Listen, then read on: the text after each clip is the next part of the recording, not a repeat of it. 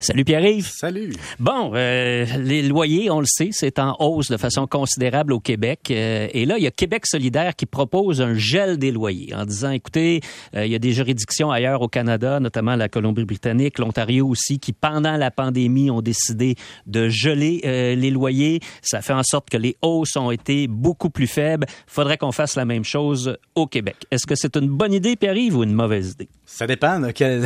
où on se situe, parce que dans le fond, quand on y pense, le propriétaire est comme la cible, si on veut, de, la mesure. Hein. C'est comme si je dis, Catherine Beauchamp, là, elle a des loyers, on devrait tout geler ça. Mais quand tu regardes ça froidement, le propriétaire, c'est un intermédiaire de la chaîne. Ce que Québec solidaire propose, dans le fond, c'est d'aider les démunis. C'est ça qu'on veut faire. Mhm.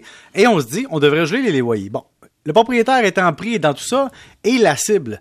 Mais le propriétaire s'en de bord et dit, OK, si moi, le fournisseur de loyer, à mon client, qui est le locataire, je gèle mon loyer, je vais me revirer de bord, puis je vais regarder mes fournisseurs de services. Mm. Alors, je vais exiger à la ville de Montréal, gèle mon loyer, hein, gèle mes mm. taxes foncières.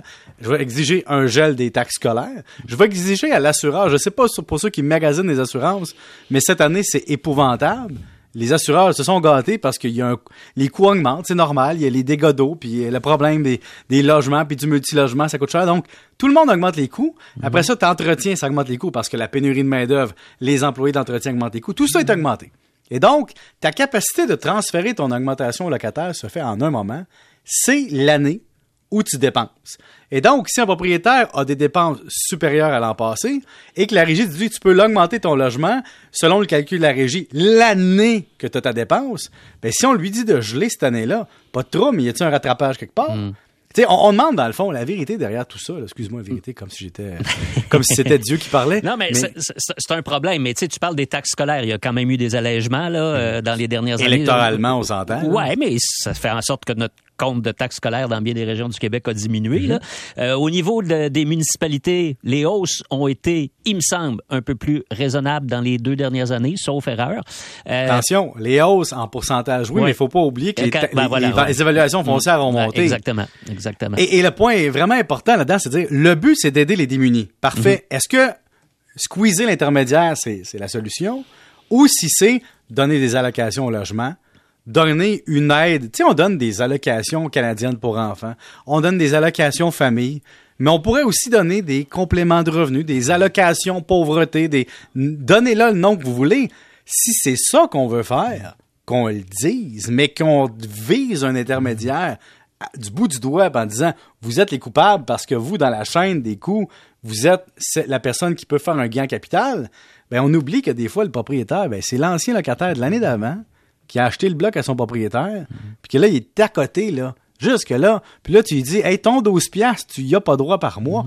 Tu comprends? Il y a comme Mais, mais j'ai l'impression, puis arrive que quand même, il y a, une coupe de dossiers là, qui ont fait en sorte que les propriétaires en général ont mal paru. Je pense notamment à celui des rénovictions. Ben tu sais, qui, a, qui, occupé tellement euh, euh, de place dans l'espace public et avec raison. Là, les gens ont vu ça puis disent, écoute, il y a des propriétaires qui veulent euh, prendre avantage des gens, mais de manière ben, éhontée. je te donner un, exemple récent que j'ai vu. J'étais allé en visiter un récemment, OK? Je vais visiter un quintuplex pour le plaisir j'arrive dans le quintuplex, il y a cinq logements, OK, ou quatre logements, excuse-moi, c'est un quadruplex. Il y en a trois de vides, complètement à refaire son scrap, OK? Mhm. Il reste un locataire. Le locataire a cinq chats et paye 465$ par mois.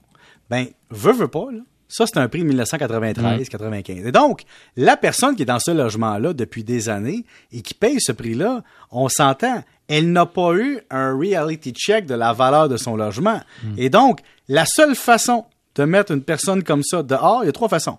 Aller vivre dans le logement, si tu es un propriétaire occupant. Deux, négocier avec la personne qui ne voudra jamais. Hmm. Trois, rénover et la réintégrer dans le logement après rénovation avec le coût. Ou quatre, faire un stratagème vraiment en poche. Mais est-ce que c'est normal hmm. qu'un logement coûte moins cher? Parce que pensons-y, sur un quadriplex d'à peu près un million, on s'entend que les taxes foncières, c'est plusieurs milliers de dollars. Hmm. Et donc, le coût du logement et même pas proportionnel aux assurances et aux taxes mais, mais, mais pourquoi le coût du logement n'a pas augmenté au fil des ans? Parce qu'il y a un propriétaire qui était un logement à payer, qui avait son hmm. immeuble payé, puis il prenait son locataire en pitié, fait qu'il hmm. laissait... Et là, le locataire a un choc tarifaire parce que tout le restant de ses jours, il a quand même laissé son logement à un coût complètement dérisoire. C'est, comme si je te vends un chandail 5 piastres, puis je te fais croire que c'est 5 piastres tout le temps. Puis à un moment donné, 20 ans plus tard, je te dis, hey, en passant, il est plus 5 piastres, le t-shirt, là. C'est rendu 30 piastres. Tu dis, Voyons, scandale!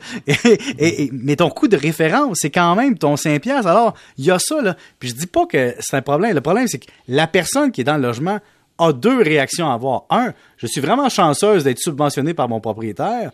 Ou deux, je suis dans une extrême pauvreté, je devrais être financé par la société en général, par les impôts, mais pas par un individu ou une individu. Ce qui va arriver, ce locataire-là, je te garantis tout de suite, là, un jour ou l'autre, elle va perdre son logement. D'une façon ou d'une autre, et la première façon risque d'être un premier propriétaire qui achète ça va vivre dans le 4,5 pendant six mois et l'habite et rénove les autres, les lots et finalement reloue le sien et le offre à son ancien locataire après rénovation, mais au nouveau prix, tu sais. Puis c'est ça qui va arriver. Parce qu'à force de vouloir tirer d'un bord, on a aussi l'enjeu de tout perdre. C'est-à-dire, tu veux un avantage, mais sais bien que ça n'a pas d'allure. Oui, mais il, il en reste pas moins qu'en Ontario et en Colombie-Britannique, ça semble avoir été assez positif, le gel des loyers. Oui, mais ce qu'ils nous disent, c'est qu'il y a eu, évidemment, il y a plus de reprises dans ce cas-là. Dans ce cas-là, tu sais. C'est sûr que si tu tires la couverte de ton bord pour avoir un avantage, pour profiter d'une situation, ultimement, tu vas en payer le prix. Il y a personne qui subventionne quelqu'un d'autre à son dépens, à moins d'être très riche, à moins de vouloir la paix, ou à moins d'être aidé par quelqu'un. C'est pas un- même si tu peux pas être un sale capitaliste, ton logement te coûte plus cher que ce qui te rapporte, juste en coût. Là. Si tu perds de l'argent chaque mois, tu feras pas Ça pendant pas. 30 ans. C'est sûr.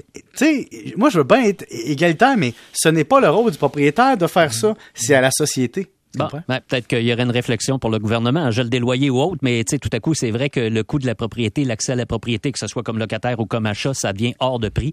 Puis c'est un droit de base, là, être capable de se loger ça de de manière prix correcte. Pour une, rais- une raison, une seule raison, c'est deux raisons en fait. La première, la baisse des taux d'intérêt. On est passé des taux Ouais. de, de 7, 8, 9 à 1, à 2. Donc ça, ça explique beaucoup de hausse. La deuxième, la rareté. Et donc, ce sont deux facteurs sur lesquels on sait qu'il y a un impact sur la valeur des maisons. Donc, on peut déchirer notre chemise que c'est donc épouvantable le prix des maisons et des logements présentement. Le paiement par mois est ce qui est analysé par l'acheteur. Et qu'est-ce qui influence le paiement par mois? Un, la volonté de payer à cause de la rareté. Et deux, le taux d'intérêt. On aura beau mettre 36 000 mesures autour de ça. Ça prend soit plus de logements ou comprendre qu'une baisse de taux d'intérêt égale augmentation de valeur. C'est tout. Et, là. et là, il risque d'avoir des problèmes. Là, on n'aura pas le temps d'en parler, mais sais, si les taux d'intérêt augmentent trop, il y a bien des gens qui ont acheté des maisons en budgétant justement à 1,5% 2 de leur Ben, taux hypothécaire. Quand ça va grimper à 3, 4, 5, euh, attention, là, ça risque d'être Mais il n'y a difficile. personne qui leur a empêché de faire des scénarios à 3, 4, 5, par exemple. Même on voulait pas le faire. Ouais, mais des fois, des fois, des fois, les- les- c'est je difficile. Tu le sais, sais, je- là, je, voyons sais donc. que je suis rationnel avec le, le portefeuille, ouais, mais ouais. je comprends le cœur. Des Hey. fois, on veut plus qu'on est capable. Hey, Pierre-Yves, on va parler euh, une autre fois Ben oui. de, ton, euh, de ton amour pour euh, la réception du T4 annuel. Faites-en pas, je vais reparler, c'est sûr, j'adore ça. OK, salut Pierre-Yves McSween.